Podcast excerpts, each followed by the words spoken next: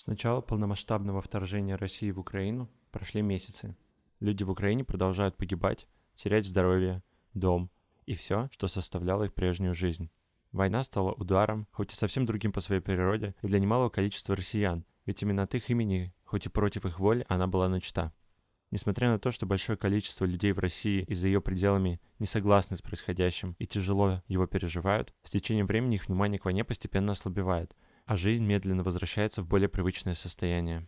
В этом нет ничего предосудительного, и это по-своему неизбежно. Но нам кажется важным, чтобы каждый смог продолжать находить в себе какое-то количество сил, чтобы выражать свою поддержку жертвам этой войны и несогласие с теми, кто ее начал и продолжает. Этим подкастом мы хотим поддержать всех русскоязычных людей, не согласных с этой войной. В нем люди из России, активно протестующие против войны и помогающие пострадавшим в ней, расскажут о том, через какие переживания они проходят в этой новой реальности и с помощью каких мыслей и действий они с ней справляются. Подкаст выходит при участии сообщества свободных россиян в Нидерландах Free Russia NL.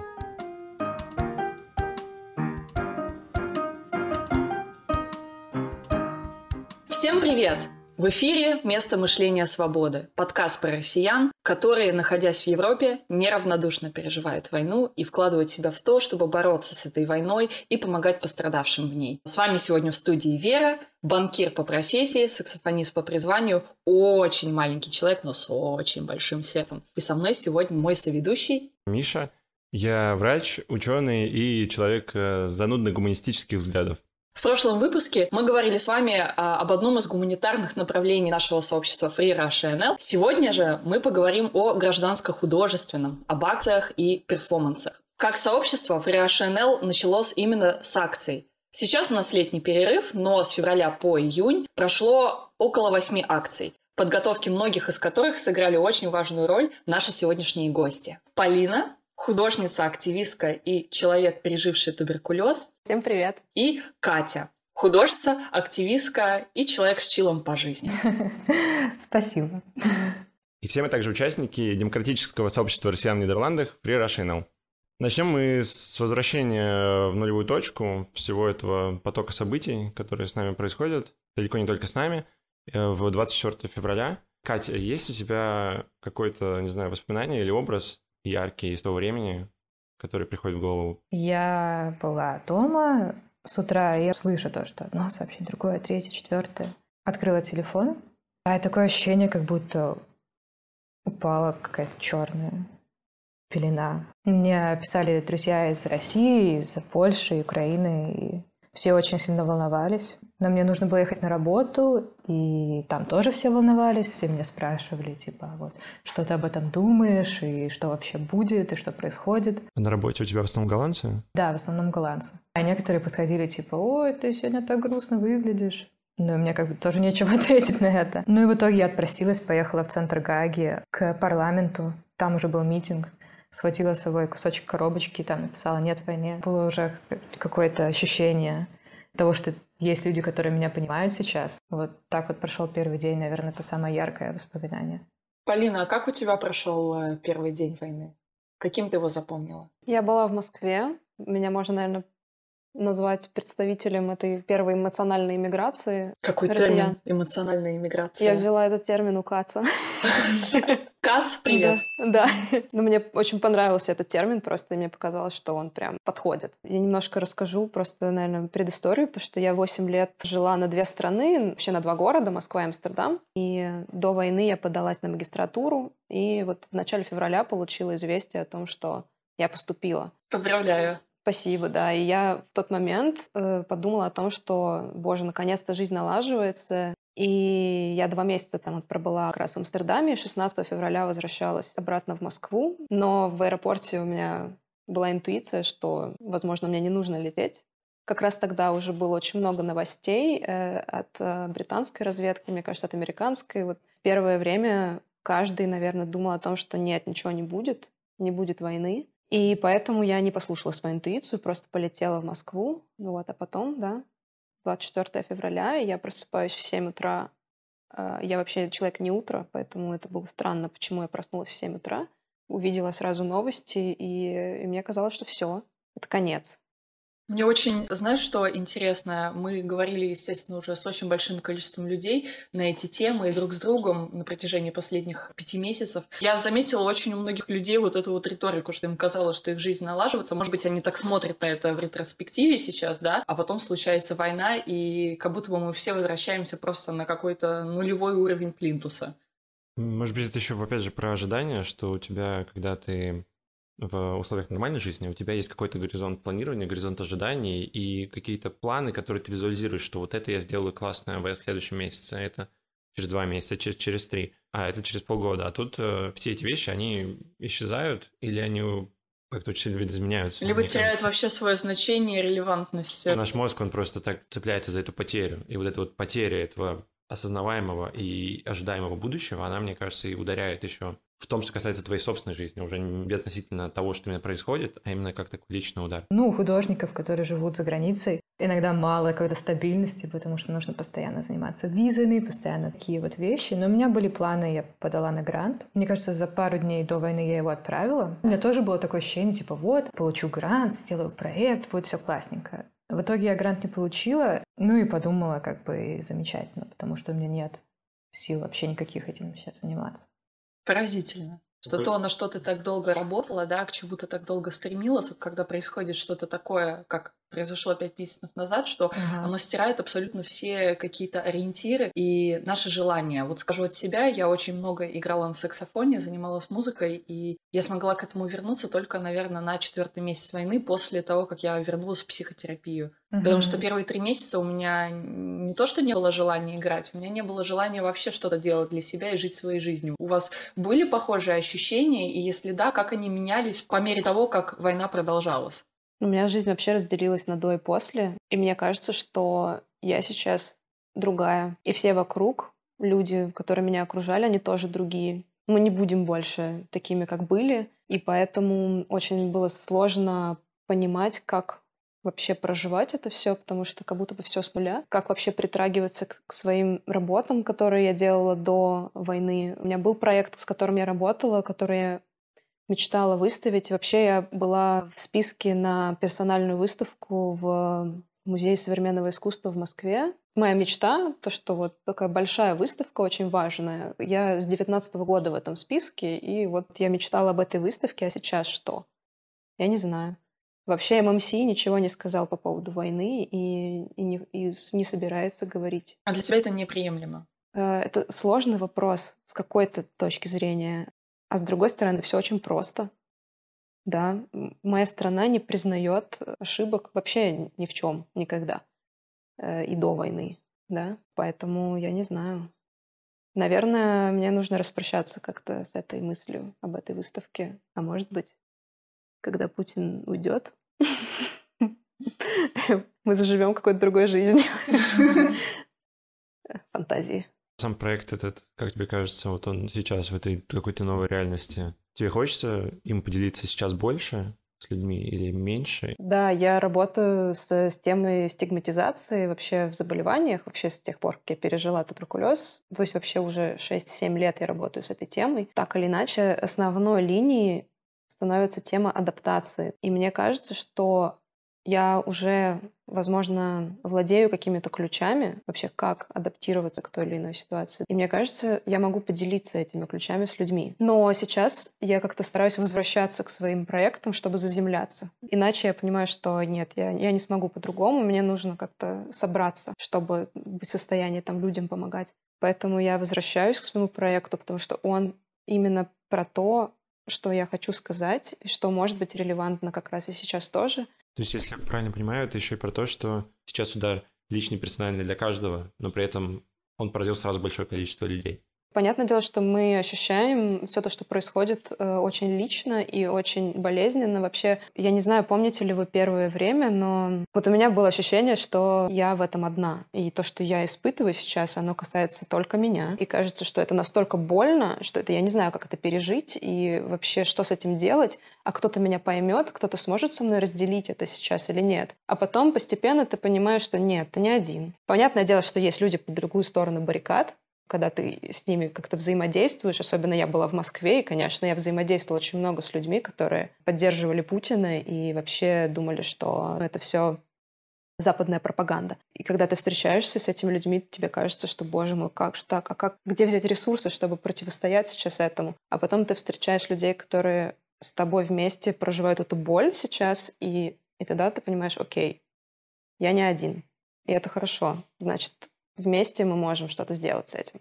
Две вещи пришли в голову, пока ты говорила. Я как врач, я ревматолог, и я работал с больными с хроническими заболеваниями. Есть довольно недооцененный момент, которому сейчас уделяется все больше времени, о том, что человека заболевает тело, но у него всегда это еще и особенное психологическое состояние, с которым нужно также работать, как и с физическим состоянием. Это скорее о том, о параллели того, что новый диагноз и начало войны, вещи, между которыми есть много общего. Я говорю о том, что уметь справиться с болезнью может помочь и справиться с войной, может быть. Пережить это, да. Адаптироваться, наверное. Хотя я не очень хочу адаптироваться к этому. То есть у меня здесь такой протест внутренний. Я не хочу привыкать к тому, что, то, что война — это ненормально.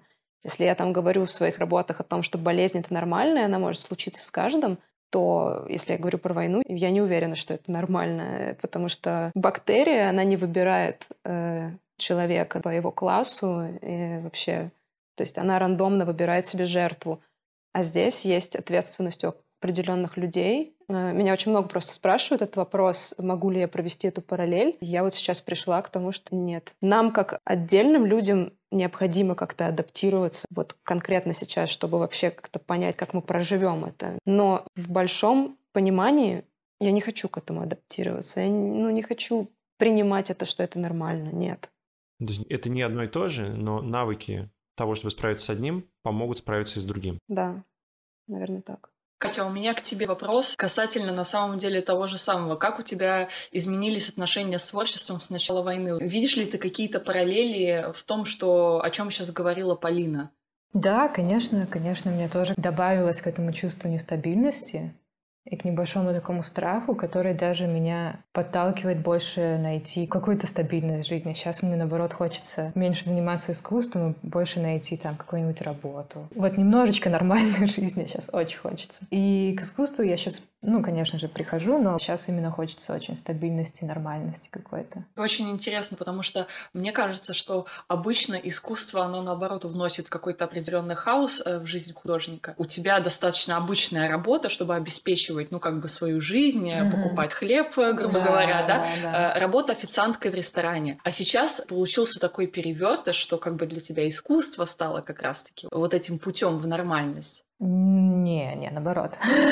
Хочется заняться небольшой период времени, то, что приносит удовлетворение быстрее, чем искусство. Потому что искусство — это очень долговременный вклад. Как бы сначала ты должен э, придумать, потом ты должен сделать, потом ты должен выставить, потом тебе кто-то скажет, типа, ты молодец, или это фигня. Да, и вот какое-то вот удовлетворение приходит, ну, не знаю, это может быть годами. Ты будешь просто на это смотреть и думать, а нафига я это сделал, а потом что-то случится, ты такой, не, вообще это было классно.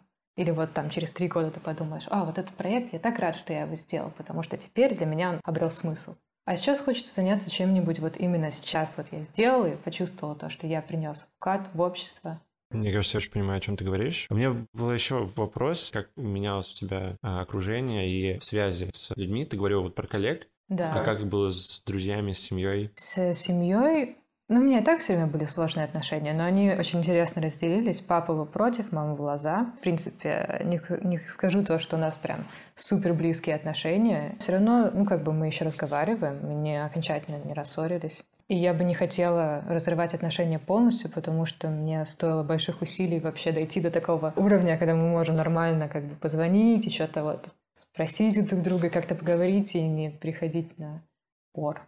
А скажи, Катя, как тебе это удалось? Потому что, насколько я знаю, у очень многих людей, у кого ситуация в семье, да, что их родители, например, живут в России и поддерживают Путина, ага. либо имеют ярко выраженную консервативную позицию, да, ага. э, их дети живут в Европе или не в России, да, или скажем так, думают иначе.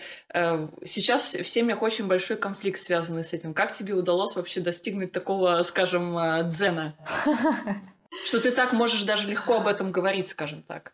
А, ну просто это давно началось, потому что мама очень любила все эти теории заговора про ковид и вообще про вакцины, и вот это все мы уже давно спорим. Ну, значит, да, у Кати мама сторонница теории заговора и а, анти антиковидница.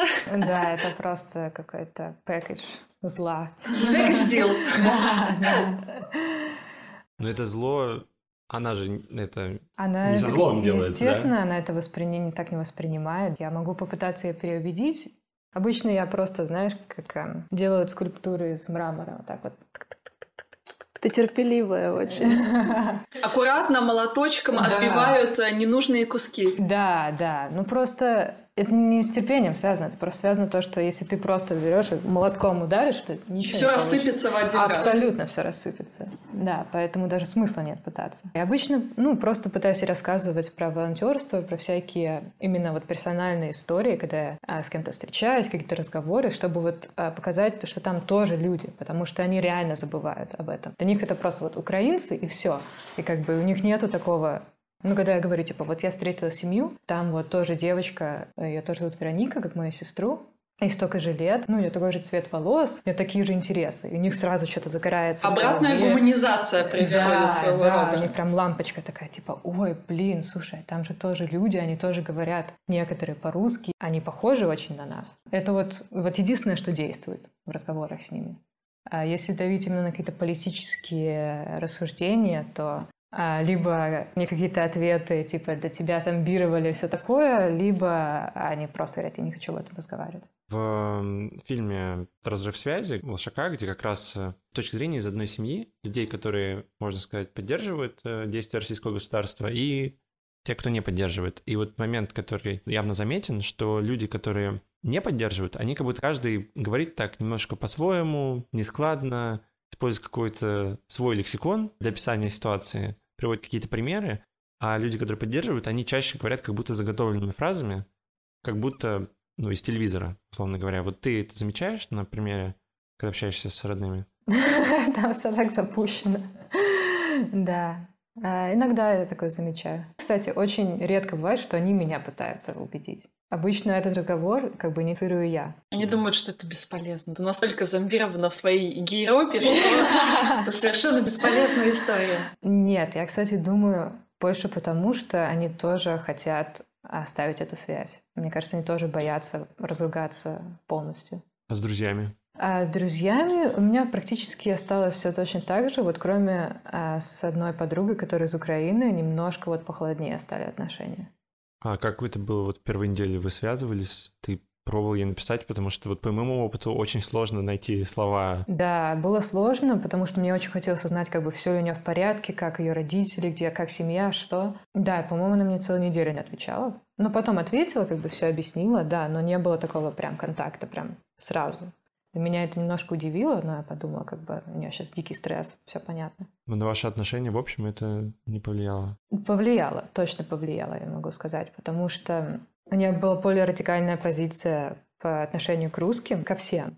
И у нее тоже получалось было обесчеловечивание немножко. Вот. он. Как бы мы разговаривали там, например, про визы или про иммиграционный статус, то, что как бы я волновалась, ой, а вдруг мне будет сложнее, как бы надеюсь, все получится. Ну, может быть, русских не будут пускать. Она такая, а, ну правильно, ну давайте не будем никого пускать, все забаним. А, а я же обратно поеду. Она такая, а, ну да, да, да, ты, ты да, ты оставайся, а все остальные пусть сваливают. Ну вот, и я думаю, ну, ну нет, так нельзя. Софа, почему? А в один момент у нас была прям вот конфронтация по этому поводу. Я прям драматичная история на вечеринке, все были пьяные, все слушали этот разговор, и я прям заплакала. Потом она извинилась, и мы приняли решение стараться поддерживать друг друга. Ну, как бы мы видим, что нам обоим это нужно, и нафиг вообще тут дружить, если мы друг друга не поддерживаем. Ну, это опять же, да, вот, мне кажется, мы об этом чуть-чуть говорили в прошлом выпуске, про вот эти определения себя через часть группы и определение другого человека через часть группы, что для твоих э, родных девочка Вероника, она девочка Вероника, которая потеряла дом и которая оказалась в Нидерландах, и у них просыпается к ней сочувствие. А как только девочка Вероника становится украинкой, она как будто теряет все вот эти индивидуальные качества и становится вот этой частью, частью группы. В группе сочувствия нет, а к индивидууму есть. И как будто у твоей подруги также, то есть в группе людей из России сочувствия нет, а вот Катя, которая родная и теплая, которую я люблю, к ней есть. Да. Да, очень интересно. Полина, расскажи, а как у тебя развивались отношения с семьей и друзьями? Что изменилось? Или не изменилось? Э, мне повезло с родителями, мне кажется, потому что они мне помогали собирать чемодан. Мой отец э, такой немножко гибридный человек, мне кажется, потому что он смотрел телевизор очень много, но при этом, когда началась война, он перестала смотреть телевизор, и я подумала, что вау. Обычно Эм, обратный эффект достигается во время войны, что люди, наоборот, которые раньше не смотрели телевизор или не фоловили провластные каналы, это вот даже пример моей подруги и ее отца, что он, наоборот, начал смотреть э, телевизор, ну и читать провластные телеграм-каналы, потому что, по его мнению, только там сейчас будет правда в военное время. А может быть, это тоже психологическая штука, что вот мы говорили про заземление, про какой-то поиск опоры, может быть, просто это тоже способ найти опору какую-то. Мой папа бизнесмен, который страдает просто очень давно уже, потому что российское государство всячески втыкает палки в колеса его бизнеса, и вот он из тех биз- бизнесменов, которые в 90-е чуть-чуть такой типа поднялся, и было очень классно, и мы очень хорошо жили, а начиная с 2008, мне кажется, когда случился кризис, в итоге сейчас он в таком режиме спасания своего бизнеса уже очень много лет, поэтому он очень много знает про то, как у нас вообще строится, да, и как экономика России вообще выглядит, и, и какие ее минусы. Я, к сожалению, э, не могу поддержать этот разговор, потому что я вообще не очень разбираюсь в бизнесе. Для папы боль такая немножко, что я это как в семье не без урода, короче. Блин, у меня то же самое. Офигеть, я не знала. Он мечтал, чтобы я, типа, подхватила его бизнес и Ага. стала там бизнес-леди. И вот прям он, он- у него даже был блат в высшей школе экономики, чтобы я туда пошла и училась. Но я, типа, нет, Суриковский институт, пап. Забудь. Вот, но при этом, да, бабушка моя смотрит Соловьева, она не разговаривает со мной. Вот когда еще Facebook был не заблочен, она вот сидела, и она видела мои первые посты, и мне кажется, она все поняла. И теперь не входит со мной в контакт. Я тоже не знаю, как войти с ней в контакт, потому что вообще не- это какой-то пришелец для меня теперь совсем. Вот. Но есть у меня сводная сестра любимая, и есть двоюродный брат любимый. Двоюродного брата жена украинка. И у нее родители в Бердянске, они сидели в подвале. Брат мой, он сын КГБиста, и у него соответствующее образование тоже. Сейчас он бизнесмен, э, то есть он никогда по профессии не работал. Но при этом можно немножко понять, наверное, его склад ума. Я знаю, что я их очень люблю, и что если я влезу в разговор, то там будет беда. Вроде мы поняли, да, там и там страдают люди, окей, здесь мы нашли какой-то общий граунд, поэтому отсутствие разговора для меня своеобразный такой клей. Но при этом я себя тоже обвиняю в этом, то есть я не согласна с собой, мне кажется, что я должна разговаривать, тем более, что я противоречу себе очень сильно, потому что я постоянно выступаю за то, что мы должны разговаривать, мы должны говорить, и только так рождается какая-то истина. Там, опять же, параллель с тем, что я делаю, я там как активистка говорю, не бойтесь говорить, э, только так мы можем разрушить стигму.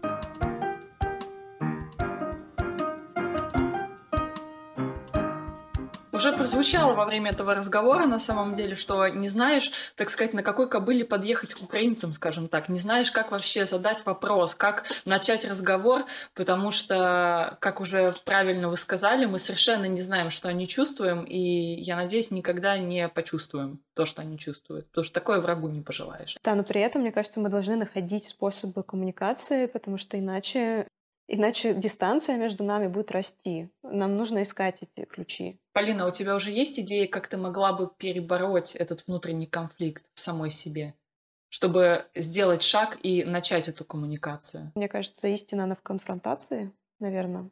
Знаете, я когда... Я 7 месяцев пролежала в больнице, в изоляции. Во-первых, я практически умерла. У меня стадия туберкулеза была очень тяжелая. Первые три месяца меня не выпускали никуда. Я оказалась в таком пузыре. Первое, что мне сказал врач, никому не говори о своем диагнозе, на тебя повесят клеймо. Я вообще не знала до этого, что такое туберкулез, да, но это первая информация, которую ты слышишь от человека, которому ты вроде бы доверяешь, потому что это твой врач. Дальше ты видишь людей, которые лежат с тобой в одной палате, девчонки молодые, которые не говорят своим родным, близким, друзьям, что с ними происходит. Тебе, наверное, тоже нужно бояться всем говорить. Мне звонит мой молодой человек из Голландии и говорит, так, срочно давай всем расскажи, потому что мало ли, может быть, ты передала кому-то заболевание, да, там, что нужно, а может быть, наоборот, кто-то, ты заразилась от кого-то. Я просто в слезы, в протест. Ты не понимаешь, у нас здесь так не принято. Мы здесь не говорим о таких вещах. Это может быть у вас в Европе, все открытые. И мне казалось, что он не понимает меня сейчас. Мне нужно держать это в секрете. Только когда у меня бактериовыделение пошло на минус, меня стали выпускать на выходные, я вдруг вырвалась из пузыря, посмотрела на все со стороны и думаю, подождите минуточку, почему я чувствую вину за свое заболевание? Почему? И в этот момент у меня перещелкнуло. Я поняла, что я должна не просто говорить со всеми на эту тему, я должна кричать на эту тему со всеми, чтобы все меня услышали. И так родилась идея проекта, который я потом сделала в больнице, и так я стала активисткой. Мораль всей истории в том, что порой нужно время какое-то, чтобы понять что-то, до чего-то дойти, до какой-то точки, после которой ты вдруг осознаешь, что истина, она в конфронтации, в разговоре, я прошла через стигму, я прошла как бы вот этот вот страх, этот, когда мне нужно было говорить, да, о том, что чем я болею. А сейчас, как бы, пожалуйста, начните со мной разговор о туберкулезе, я с удовольствием с вами поговорю на эту тему. Потому что я как бы прошла этот рубеж. И пытаюсь сделать так, чтобы все люди тоже прошли этот рубеж со мной. И пытаюсь показать этот путь, который я прошла. Пожалуйста, пойдемте со мной. Здесь, в этом мире, свободном от стигмы, классно. Например, у нас сейчас э, у всех есть кризис самоидентификации. Нас все спрашивают, а вы откуда? Первое, что происходит внутри, да, это какой-то комок, я не знаю, как, как сказать. Как ты скажешь о том, откуда ты? И я поняла, что нужно не просто говорить, откуда ты, а нужно сказать, я из Москвы, я бежала из Москвы, я против войны. То есть какие-то такие короткие фразы, которые могут сейчас меня идентифицировать. Это не круто, я согласна. Классно же было там, когда мы жили в мире, когда не нужно было вот эту приставку добавлять. И, и мы все просто говорили, а я из Москвы, о, классно. Это своего рода, знаешь, желто-синий лак э, на ногтях. Да. Такой, знаешь, абсолютно безмолвный протест э, и когда человека видишь с таким маникюром, абсолютно сразу понимаешь, что у него за позиция. Да, то же самое, как значок э, с трезубцем или там, э, не знаю, тоже флажок наклеенный на одежду. То есть э, я думаю, что да, это очень важно. И мне очень откликается то, что ты говоришь, потому что сейчас, когда я знакомлюсь с новыми людьми, мне тоже постоянно, у меня всегда пауза возникает перед тем, как я отвечаю на этот вопрос, откуда я. Мне задают голландцы обычно минут через 5-7, потому что они все равно слышат какой-то акцентик, но не могут понять, э, откуда, собственно, растут ноги. И в этот момент я делаю паузу, говорю, э, я из России, но я, естественно, не поддерживаю Путина, я против войны, я живу здесь 10 лет. То есть у меня вообще еще добавляется миллион различных смыслов, да, где я объясняю, что я не просто против войны, я еще и против режима, да, потому что это еще такой, знаешь, дополнительный нюанс, потому что у меня мама и бабушка тоже против войны, но они поддерживают Путина. Короче, мне кажется, что это небольшая жертва, которую мы все можем себе позволить, потому что если мы это будем в себе копить и проживать эту боль без прорабатывания сейчас, то нам потом будет гораздо сложнее. Чем раньше мы начнем прорабатывать это, мне кажется, тем нам будет там немножко легче. Мне кажется, что сейчас есть тоже такой момент. Сама стигма с идентификацией, потому что многие люди боятся говорить, откуда они, потому что они думают, что про них подумают. Я боюсь, что меня общество осудит из-за моего паспорта. Это то, что подумают другие. А что думаешь ты? Концентрация на себе в этот момент, мне кажется, должна быть. Я думаю, что да, у меня российский паспорт, но зато я смотрите, сколько всего я делаю, чтобы сейчас поддерживать украинцев. Угу. Еще волонтерство с этим помогает. Особенно, да. когда украинцы спрашивают, а вы откуда? Это такой, ух. И потом, ну, все-таки начинаешь говорить об этом, и они это принимают нормально, то ты чувствуешь, ой, слава богу все обошлось. Не так, как я думал, то, что сейчас начнется что-то ужасное. На самом деле люди как бы понимают то, что ты где-то родился, и то, что ты сейчас занимаешься, это две разные вещи.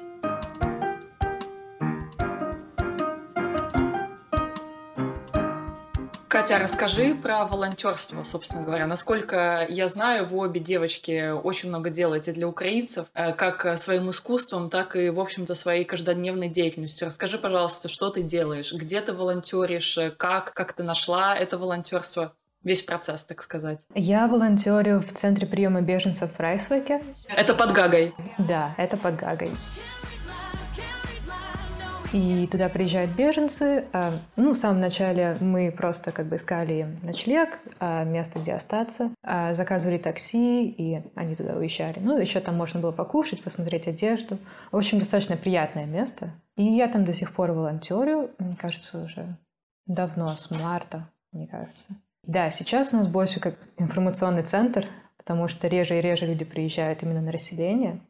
То есть люди звонят или Нет, приходят, приходят. обращаются с вопросами? Приходят с вопросами, ну, как бы особенно те, кто живут э, в Гаге, в окрестностях. Ну и сейчас еще очень много людей, которые жили в семьях, и сейчас которые, ну, либо хотят приехать, либо ищут какие-то другие варианты, а, потому что, естественно, это дол- недолгосрочная такая система, когда живешь у кого-то. Всем хочется, чтобы у них было, ну, как бы свой уголок. Еще же часто они не имеют э, с человеком, у которого они живут, общего языка. Да, да, как бы это сложно, это понятно, что это очень сложно. В самом начале это было ре- реально сложно найти тогда, это нужно было реально сидеть, спрашивать по всем группам, меня там перенаправили к одному человеку, другой человек меня перенаправил к третьему, там я написала потом. Ну и, в общем, все было очень неорганизовано, мы просто записывались в какой-то Excel-документ и приезжали вообще, когда могли. Сейчас там а, как бы человек, который этим занимается, специальное э, приложение, чтобы записываться, все гораздо более цивильно. Да, и это очень многое мне дает. А что именно тебе это дает? Ну, это, кстати, поменялось. С самого начала у меня было просто такое желание вот что-то сделать, и это помогало справиться с этим желанием не сидеть на месте. Мне очень интересно именно быть в этой позиции, когда ты между двумя людьми. Слушать то, что говорит один человек, как бы с его эмоциями, с его посылом, со смыслом. Иногда, ну, это бывает очень эмоциональный разговор, ты как бы так впитываешь, а, выдаешь на другом языке, но уже без эмоций. Другому человеку тоже может не понравиться. Ты тоже наблюдаешь за его эмоциями, но как бы тебе не обязательно брать за это ответственность. Ты можешь просто быть в этом пространстве, и ты как бы не трогаешь их, не трогаешь их разговор. И это очень интересно, как бы ты там, но и не там, ты как воплощение невидим. Ты мостик. Да, мостик, губка-проводник. Губка-проводник, да.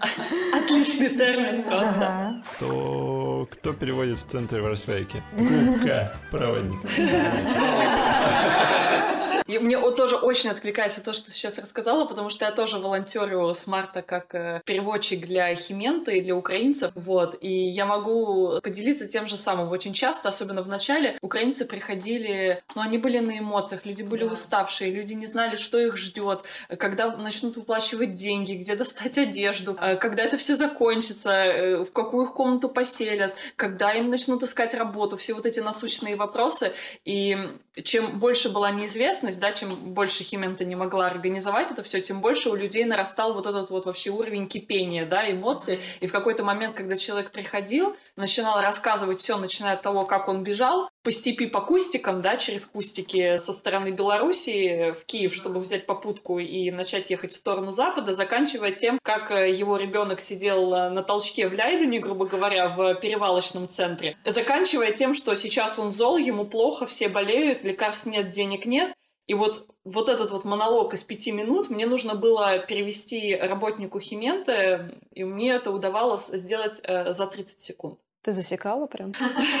Нет, это, это просто моя оценка. Но монологи были реально очень длинные. Понятное дело, что вот тоже этот накал эмоций работнику Хименты без того на полном стрессе совершенно не нужен. И что самое страшное, прозвучу сейчас жутко, но ему это даже не интересно. Потому что голландцы, ну вот это мое личное наблюдение, мне кажется, что голландцы, они настолько настроены на результаты, на прагматику, особенно те голландцы, которые уже очень много лет занимаются социальной и муниципальной работой, что вот этот вот весь белый шум им совершенно не интересен. И я замечала, что их это только раздражало. То есть если приходил украинец, говорящий на английском, и без меня, как посредника, пытался коммуницировать с сотрудником вот на таком вот накале эмоций, то это вызывало только отторжение. Поэтому в будущем я всегда всем украинцам, которые подходили, да, и, ну, присаживались либо в очередь, да, я всегда по всем проходилась и говорила, что постарайтесь говорить более спокойно, держать эмоции при себе, потому что вы гораздо большего добьетесь в этой стране, если будете говорить тихо и спокойно. Я, кстати, еще заметила то, что самые гуманные из наших работников — это человек из Сирии и человек из Афганистана. А как ты думаешь, почему? Вот даже не, могу представить. Возможно, у них есть какой-то релевантный опыт. Да, Вполне да. возможно. Да, они прям вот именно, они кайфуют от этой работы. Им очень доставляет очень много удовольствия то, что люди приходят и не могут сказать, типа, добро пожаловать. Потому что кто-то 20 лет назад им сказал то же самое. Людям хочется, чтобы им родным кто-то так сказал. Возможно, возможно. Это здорово. Ага. Так, хочу вернуться к Кате. Вот касательно волонтерства. Катя, расскажи, у тебя есть какой-нибудь супер запоминающийся момент из твоей волонтерской практики, какая-то семья или история, которая тебя кольнула в самое сердце? Ой, у меня так много. Реально очень много. Настолько сумасшедшие истории бывают. Но вот э, момент, который меня больше всего тронул, это когда в самом начале э, все были на нервах, все очень волновались, и я в том числе, ну, лично для меня самое страшное это то, что меня отсюда выгонят. Для меня вот я очень-очень этого боялась. Из центра или из Нет, страны? из страны. Mm. Из страны. Я общалась с одной женщиной, и ну, она спросила, как бы, откуда я, я ей рассказала. И она спросила, ой, а как у вас с визами обстоят дела? И, ну, я говорю то, что я волнуюсь, возможно, будут сложности, и я очень надеюсь, что все будет нормально. И она ответила такой теплотой и добротой, то, что я была в шоке. Она сказала, я так надеюсь, что все получится, как бы я не могу поверить, что вам вообще так сложно, я очень надеюсь, что у тебя все будет хорошо. И это меня так тронуло, то, что я даже заплакала, потому что я настолько этого не ожидала. То, что этот человек мне реально будет желать того, что мне очень сейчас хочется. И, ну, как бы у меня был э, настрой прийти поддерживать людей, а получать поддержку обратно, я прям была в шоке абсолютно. Откуда она? А девушка, по-моему, она была из Харькова. Одного из самых разбомбленных городов Украины Ага. сейчас. Да. Поразительная история. Я могу представить себе, как ты себя чувствовала в этот момент, потому что по сути, если вспомнить историю, которую ра- ты рассказывала со своей подругой, да, где Мгм. был такой дисконнект в какой-то момент, а с незнакомым человеком ты достигла такого коннекта в рамках одного разговора и Мгм. получила такое колоссальное количество поддержки. Это, конечно, очень здорово. Да, да, и это, это еще раз напоминает то, что люди, они и есть люди, неважно какой национальности. Все люди разные. Все люди абсолютно разные, да. Был еще очень запоминающийся случай за девушкой. Ну, вот она была прям очень беременна. Она, по на девятом месяце была. И она приехала с мужчиной из Турции. Ну, как она представила, был ее парень. А мы сидели с ней вместе, разговаривали, она была у доктора, ей нужно было там спросить. И вдруг она поворачивается и мне говорит, Катя, ты можешь мне сказать правду? Если я подписываю отцовство на ребенка, это потом можно будет как-то отменить. Это я не знаю, но не думаю, а почему ты спрашиваешь? И оказывается, этот человек, он не ее парень, ну как бы они знакомы, они друзья, они когда какое-то время жили вместе в одной квартире в Киеве, но он не отец ребенка, и он ее специально сюда привез, чтобы она оформила отцовство на него, и он смог остаться здесь. Все было нормально до какого-то момента, когда они начали дико ссориться, и она больше этого не хотела, но она не могла как бы собраться с силами, чтобы а, ему отказать и вообще это все дело закончить. Вот это Санта-Барбара. И она сказала, никому не говори об этом, это наш секрет. Я пошла на улицу, посидела. Нет, все, я расскажу. Я не могу так просто с этим сидеть. И я рассказала работнице, а она рассказала доктору. Как-то получилось перенаправить ее в Валихтхаус. Это организация для, как это назвать, защиты... Защиты женщин, Да, защиты пострадавших женщин. от насилия. Да, мы организовали так, что она приедет в центр, ее заберет такси, отвезет туда. Ну, по на следующий день. Она приходит к доктору, и у нее отходят воды. Ей нужно в больницу. По-моему, она с ней там день, ну, больше, чем за 4 часа с ней просидела. И они хотели стимулировать роды и говорили, пусть она вообще обратно домой едет, а Вера там сидела, у нее нет дома, вы понимаете? Они такие, ну, мулиха ситуации. Перевод с голландского. Сложная ситуация. Не поспоришь. Но в итоге все прошло хорошо. Она родила ребенка, Максим, очень, очень миленький ребенок. И ее отправили куда-то отдельно от этого человека, и он не знает где.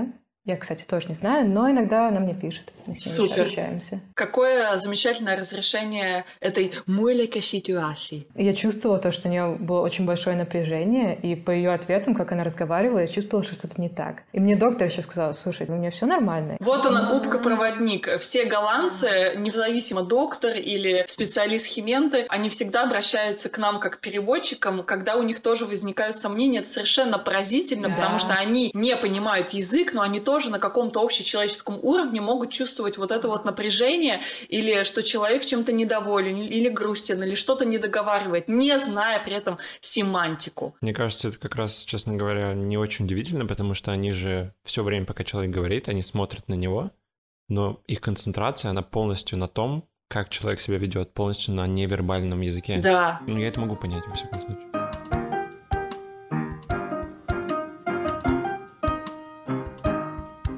По твоим аккаунтам в соцсетях иногда кажется, что ты живешь на Амстердамском вокзале, как бы ты, ты, что ты становишься Амстердамским вокзалом, или он становится тобой, чтобы у вас какое-то симбиотические отношения. У нас токсичные отношения, мне кажется. Потому что я не могу оттуда уйти. Расскажи, как, как ваши отношения начались? Когда началась война, я была в Москве, я сразу хотела что-то делать, но меня страх очень сильно парализовал, и я э, вообще была не в состоянии. Просто, я не знаю, все внутри разрывается, я не могла ни спать, ни есть, ничего. Через Армению я вылетела сюда, в Амстердам, но я своему молодому человеку сказала, я пойду сейчас на вокзал. Я пошла. Пока. Сказала ему, потому что я увидела статью какую-то, что какой-то мальчик в Берлине надел зеленый жилет, да, и вот э, волонтерит, встречает беженцев, и в Амстердаме это тоже есть, я туда пошла. Молодой человек сказал, что подожди, пожалуйста, можешь две недели хотя бы посидеть? Э, ну, потому что я была никакая, я плакала постоянно вообще. Но я не могу сказать, что мне это очень сильно помогло, потому что состояние мое не особо изменилось. Я поняла, что я не могу больше вот так вот сидеть и ждать, пока мне станет лучше. Я пошла. Я очень боялась туда идти вообще сначала. Я очень нервничала. Мне казалось, что украинцы плюнут мне в лицо, когда узнают, откуда я. Я в какой-то момент себе сказала, ну и что? Пусть плюнут, но я все равно хочу это делать. И я пришла туда и, конечно, была поражена. Там я думала, что не будет русских вообще, а оказалось, что там очень много русских. Именно волонтерят. Я еще даже боялась с волонтерами вот так вот просто поговорить, спросить, а откуда ты, потому что я думала, что все украинцы. Оказалось, что нет. Я помню, у нас было человек, минимум 10 человек на платформе, потому что приезжало вначале очень много беженцев, и мы их просто ловили. Представляете себе, берлинский поезд приезжает на платформу, где куча радостных немцев, потому что они приехали наконец-то покурить травы в Амстердам, и они все выходят такими толпами гигантскими, и ты видишь среди них потерянных людей, ты сразу понимаешь, что они из Украины, и их очень много. Наша была задача их поймать и отвезти на стойку Красного Креста. И, конечно, вот эта первая встреча, э, она оказалась какой-то супер важной. Понятное дело, что беженцы очень боялись. Они не знали, куда они едут, что вообще как. Мне кажется, многие из них даже не знали название страны, в которую они приехали. Ну, то есть до такой степени. И понятное дело, что когда они встречают тебя, ты говоришь с ними на одном языке, у них такой шок, и им как-то становится легче чуть-чуть в этот конкретный момент — они такие, боже, слава богу, вы говорите по-русски, вы меня понимаете. И в этот момент я начала понимать, окей, наверное, это важно, то, что я сейчас делаю. Я здесь буду, я здесь останусь. И так вот я где-то с э, конца марта до сих пор на вокзале. Нас уже гораздо меньше, тех, кто мы называем native спикеры. И, конечно, как у Кати, тоже истории миллион. И я даже завела телеграм-канал, в котором начала записывать просто эти все истории, потому что поняла, что я не хочу их растерять. Я хочу, чтобы они со мной были, а во-вторых, очень сложно их носить в голове. Это тоже какая-то терапия. Люди делятся, конечно, на тех, кто, у кого монолог, сразу им, да, им хочется рассказать обо всем, что они пережили. А многие люди просто уходят да, в какое-то вот, не знаю, во внутреннее переживание. И пока мы идем от платформы до Красного Креста, происходит какой-то разговор. Он может быть очень простой. Например, был мужчина, его жена и пять дочек. Вот они всей такой большой компанией приехали и спросил, здравствуйте, как вас зовут? Я говорю, меня зовут Полина. Говорит, Полина, меня зовут Сеня. Это мои дочки. И так показывает на них. Они все очень дисциплинированно, так, держатся за руки. И он меня спрашивает, Полина, а вы откуда? Я говорю, я из Москвы. Он говорит, у меня в России очень много родных, они очень переживают за нас. И я записала это сразу куда-то, да, вот в свой телеграм-канал. Вот и все, весь разговор. Но он мне как-то так очень много подарил этот разговор в итоге. У меня мурашки пошли, если честно. И... Да? ну, то есть в нем нету, не, не понимаешь, никакой-то вот такой вот супер истории и так далее. Была история, когда я встретила двух женщин пожилого возраста, и они с большими баулами, их нужно было пересадить с одной платформы на другую. В какой-то момент у них начинается этот монолог, мы первые, кого они встретили, им хочется что-то рассказать. Они рассказывают, как они из-под пуль бежали из Мариуполя через Крым, через Россию, через Латвию, Польшу. И то есть у них такой вот очень длинный путь был. И они показывают мне на телефоне фотографию своего дома. А это хрущевка, которая сгорела дотла. А я живу в Москве в хрущевке. То есть это просто идентичное здание. И они плачут и показывают мне этот дом. И, конечно, меня, на меня это очень сильное произвело впечатление, потому что в Москве моя квартира находится в такой же обычной хрущевке, И я тоже вроде бы потеряла свой дом сейчас, потому что это то, что я сейчас переживаю. Но, естественно, мое переживание не сравнится с тем переживанием, какое у этих женщин. И вообще бежать из страны, в которой война, и где твой дом сгорел дотла, когда ты уже пожилой человек, мне кажется, это вот такая прям очень колоссальная трагедия. А у моей напарницы Саши, волонтерки, были платочки с собой. И она дала женщине, и я тогда подумала, о, хорошая идея, нужно тоже с собой носить платочки. И я стала носить с собой платочки. И постоянно ими пользоваться, потому что это была моя реальность. Я постоянно пользовалась сама этими платочками. Потому что беженец мне рассказывает историю, а я сижу и, и захлебываюсь. Ну, я, кстати, старалась э, держаться и... Молодец. Я вообще очень ну, эмпатичный человек, э, даже слишком, но здесь была какая-то мобилизация, мне кажется. Когда я помню, я первый раз приехала на центральный вокзал Амстердама 8 лет назад, я вообще не понимала, где я нахожусь, потому что там супер непонятная система, столько выходов, куда что, и у всех куча вопросов, боже, куда какие-то экраны, куда смотреть, на что, как, паника. То сейчас, ребят, если нужна помощь, э, я могу вас провести в любые э, места да, с закрытыми глазами. Могу провести вообще в любые коридоры центрального вокзала Амстердама. А сейчас, кстати говоря, Красный Крест ушел с вокзала, поэтому нам зеленым жилетом отдали должность Красного Креста. То есть я теперь не хожу на платформу, я регистрирую Прибывших людей. Прибывших, да. Мне, кстати, эта работа сейчас нравится больше в какой-то степени. Но она, наверное, даже более спокойная в каком-то смысле. Да, то есть нет вот этой суеты с сумками, и, и реально, когда ты носишь сумки столько часов в день, это уже просто... Спина это очень хорошо чувствует. Да. Миша, как ревматолог, я думаю, имеет э, очень много чего сказать на эту тему. Да, э, и те, кто слушает наш подкаст в аудио, а у нас есть видео-версия, не могут представить, что Полина на самом деле очень э, тонкий, изящный человек, и представить ее с баллами довольно-таки затруднительно. Но, наверное, ты подкачалась за да, эти месяцы. Да хрен знает, не знаю. Вот ты сказала, что много кто уже ушел с вокзала, так сказать, перестал туда ходить. Он даже Красный Крест не выдержал. Почему ты продолжаешь? Э, и почему что не дает тебе остановиться? Или что ты находишь в этом я продолжаю думать, что это очень важно, это потому что беженцы все равно приезжают. Понятное дело, что их меньше гораздо, чем вот этот первый поток, но они все равно есть. Первый контакт, мне кажется, максимально важен. И так как тем более, что ушло очень много native спикеров, мне кажется, что я должна быть там. Я делаю максимально все от меня зависящее, чтобы они поняли, что они приехали в страну, где им рады, и что им пробуют помочь. А что ты сама чувствуешь, когда разговариваешь с украинцами? Не знаю, это микс э, ощущений. Мне больно, мне радостно. Катя, а что чувствуешь ты, когда говоришь с украинцами? Сложный вопрос, да? Угу. Потому что концентрируешься на чувствах с человеком, да. который ты говоришь обычно, не думаешь о себе. Да, сложно это сформулировать. Очень хочется помочь, потому что это немножко странно звучит, особенно вот в этой реальности, но то, что они как ну, они какие-то более свои. Как бы ты чувствуешь то, что ты хочешь им помочь, потому что ты знаешь, что ты их можешь выслушать, ты их можешь понять. И в какой-то степени они поймут тебя больше, чем все остальные тоже. Я, мне кажется, понимаю, о чем ты говоришь. Я тоже. Да. Я тоже, да. У вас все обычные какие-то вещи, которые не дают людям почувствовать друг друга, наладить эту связь, понять друг друга, они все как будто исчезают, и у вас, ну, практически моментально очень искренне и настоящая связь, и вы говорите о том, что самое важное, и вся какая-то шелуха, она исчезает. Абсолютно. Не знаю, я иногда себя чувствую немного изолированно в Голландии, когда общаюсь как бы с голландцами. Ну и чувствую как бы благие намерения, но немного недопонимания. Если они пытаются шуткануть на эту тему, ну как бы смешно, но на самом деле мне очень не смешно.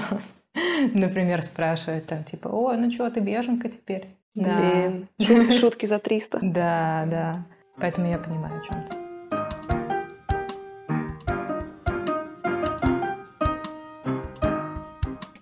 Перейти к следующему вопросу и поговорить о, о нашей организации Free Russia NL, которая, собственно говоря, нас всех и объединила, и благодаря которой мы сидим все вместе сейчас за этим столом. Девочки, расскажите, пожалуйста, как вы присоединились к Free Russia NL? Начнем с Кати.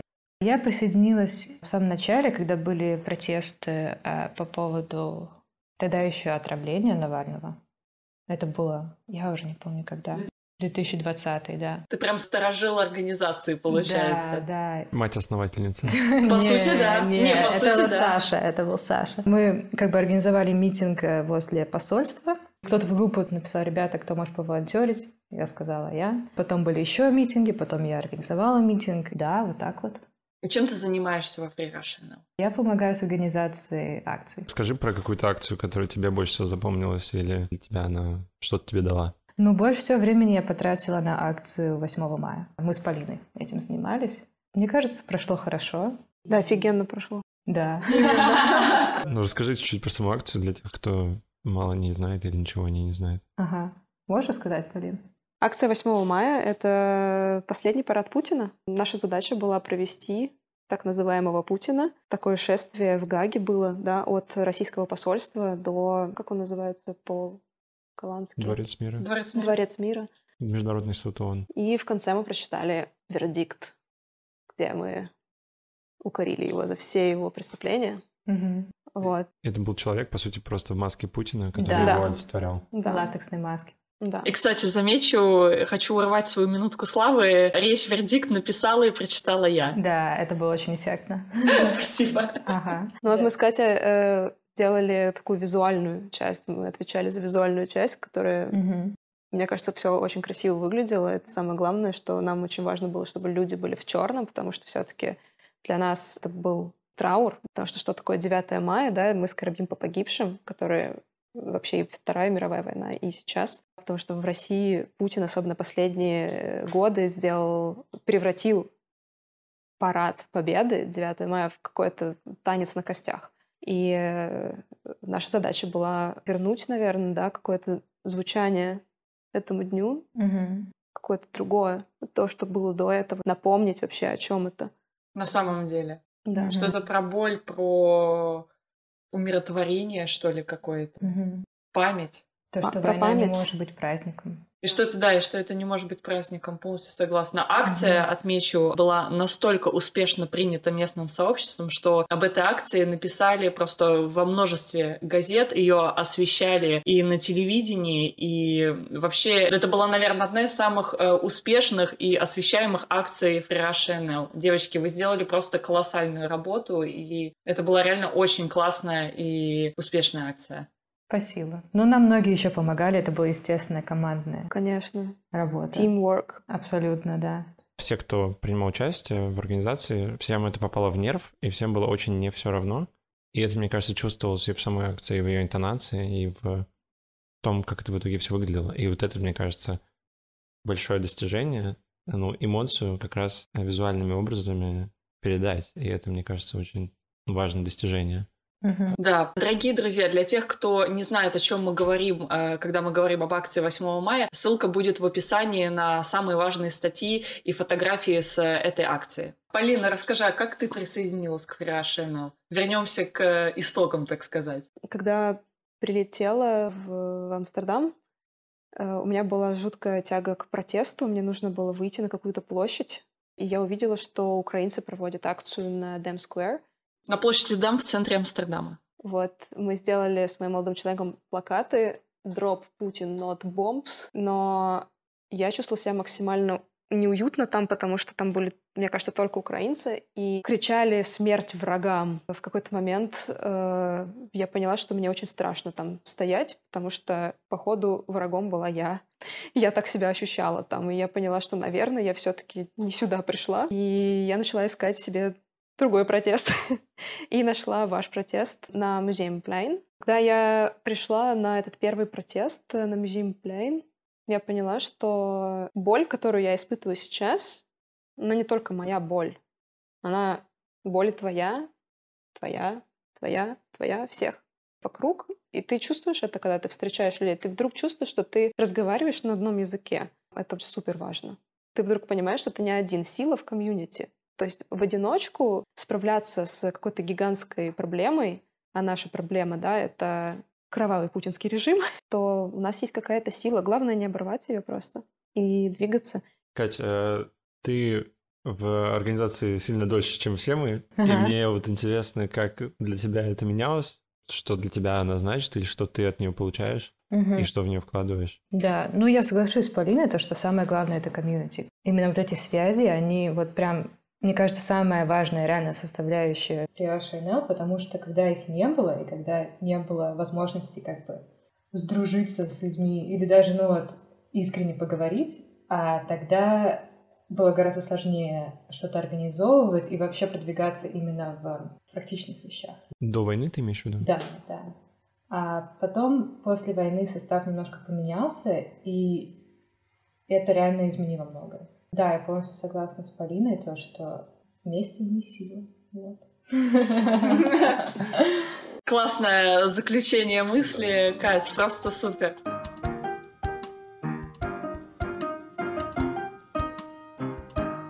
И на этой прекрасной ноте я предлагаю нам перейти к заключительной части нашего подкаста, а именно трем вопросам, которые составил Миша. Эти вопросы, они очень простые, но мне кажется важные. И очень сложные. Катя, давай начнем с тебя. Какие у тебя сейчас самые выраженные страхи?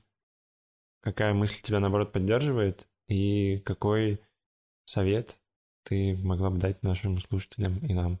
Мой страх это то, что Россия никогда не сможет выбраться из этого круга насилия и зла. Вот. Я реально очень, очень боюсь то, что я потеряю связь с этой страной навсегда в какой-то момент. То, что меня радует, это то, что все не вечно. Все когда-то закончится. О, и, кстати, на той вечеринке ко мне подошел один а, человек из Ирана, и сказал мне то, что, ну, знаком с многими людьми из Кыргызстана, и один раз он как бы спросил, типа, ребят, ну вы здесь живете, это же очень сложно, почему вы здесь остаетесь? И ему ответили, да, мы смотрим на наш, на вот этот вот кровавый режим, как гости. Вот они сейчас в нашей стране, они наши гости. Они ведут себя ужасно, но когда-нибудь они уйдут, а мы останемся, наша страна останемся, и мы продолжим жить. И мы забудем когда-нибудь, что они вообще существовали. И он сказал, с Россией будет когда-нибудь так же. Ты это увидишь, я уверена. Да. Вау. Совет. Совет — стараться любить, когда не хочется любить. Просто аплодисменты. Да, Полин. Ну, на самом деле, у меня очень, очень идентично, мне кажется, просто я как зеркало твое, Катя. Мой самый большой страх, что Путин всегда будет у власти — и что я никогда не смогу вернуться домой. Это как другими словами то, что ты сказала, мне кажется, ну, то есть страхи у нас очень похожи. У всех, мне кажется, в какой-то степени, да. Я вчера, у меня шальная мысль в голову пришла, что вдруг я не увижу никогда свою лучшую подругу, и я просто разревелась на ровном месте, и думаю, боже мой, боже мой, все, хватит об этом думать, все будет хорошо. Ну как хорошо?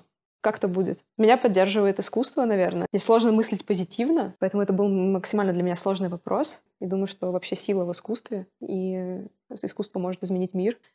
Я в это максимально верю. А совета у меня два.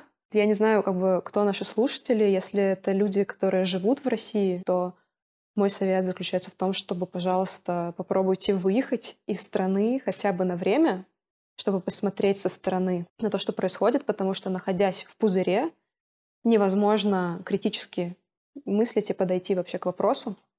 Нужно обязательно увидеть Россию со стороны, и тогда можно, мне кажется, много ответов для себя найти. А для нас, для людей, которые живут здесь, э, в Голландии, мой совет не терять связи, потому что мы очень разобщены вообще как может быть, в ментальности у нас есть такое еще с э, советских времен. Мы боимся открываться новым людям и вообще коммуницировать друг с другом. Очень часто было такое, что я приезжала за границу и встречала людей из России, и они типа, ой, и сразу начинали переключаться на другой язык, и типа я тебя не знаю. Когда другие страны там организовывают гигантские диаспоры там внутри страны, и типа вот мы комьюнити. Короче, мне кажется, что нам нужно зацепиться за наше комьюнити сейчас здесь и максимально извлекать урок вообще, да, из нашего прошлого и пытаться делать по-другому сейчас. Смысле, без насилия? Естественно. Насилие не должно быть. именно урок из прошлого ты Я имею в виду сейчас урок про то, что перестать быть разобщенными и держаться за наши связи, которые сейчас у нас здесь э, сложились. За наши общие ценности, я думаю. Потому что мы сейчас, вот сейчас мы голос России. Какой-никакой, да, вот я имею в виду, что он, возможно, не такой большой, возможно, мы еще, еще там не на первых полосах в СМИ, я не знаю, хотя были, да. Но меня в подкасте назвали главным лицом русского протеста в Нидерландах, так что... Неплохо, да. Так что я думаю, что мы уже относительно на передовых. Значит, мы и есть голос страны, и наш голос очень важно слышать сейчас, чтобы люди понимали, и голландцы, и люди из других стран, и люди из России, чтобы они знали, что мы есть, и у нас есть позиция. Сегодня утром пришли сообщения от моих друзей. Моя очень близкая подруга она записала мне видеосообщение сразу после прослушивания нашего первого выпуска, и у нее еще слезы стояли в глазах, и она сказала, что они несколько раз плакали. Они сказали, пожалуйста, продолжайте говорить. Мы сейчас не можем это делать, но, пожалуйста, продолжайте. У людей из России есть будущее и шанс, и мы когда-нибудь вылечимся. И мне просто хотелось спросить, есть ли у тебя какие-то слова, может быть, поддержки для людей, кто находится в России, кто не может уехать, кто не согласен с тем, что происходит, и кто ощущает себя запертым и лишенным голоса. Я очень понимаю людей, очень слышу и вижу, что происходит, и мне кажется, важной составляющей является вырваться из пузыря хотя бы на чуть-чуть. Да, и те, у кого родственники или да. кто не может никак уехать. И эти люди не одни, и даже если да. они ощущают себя одинокими. Видишь, как меня это все сейчас триггернуло, я прям не могу.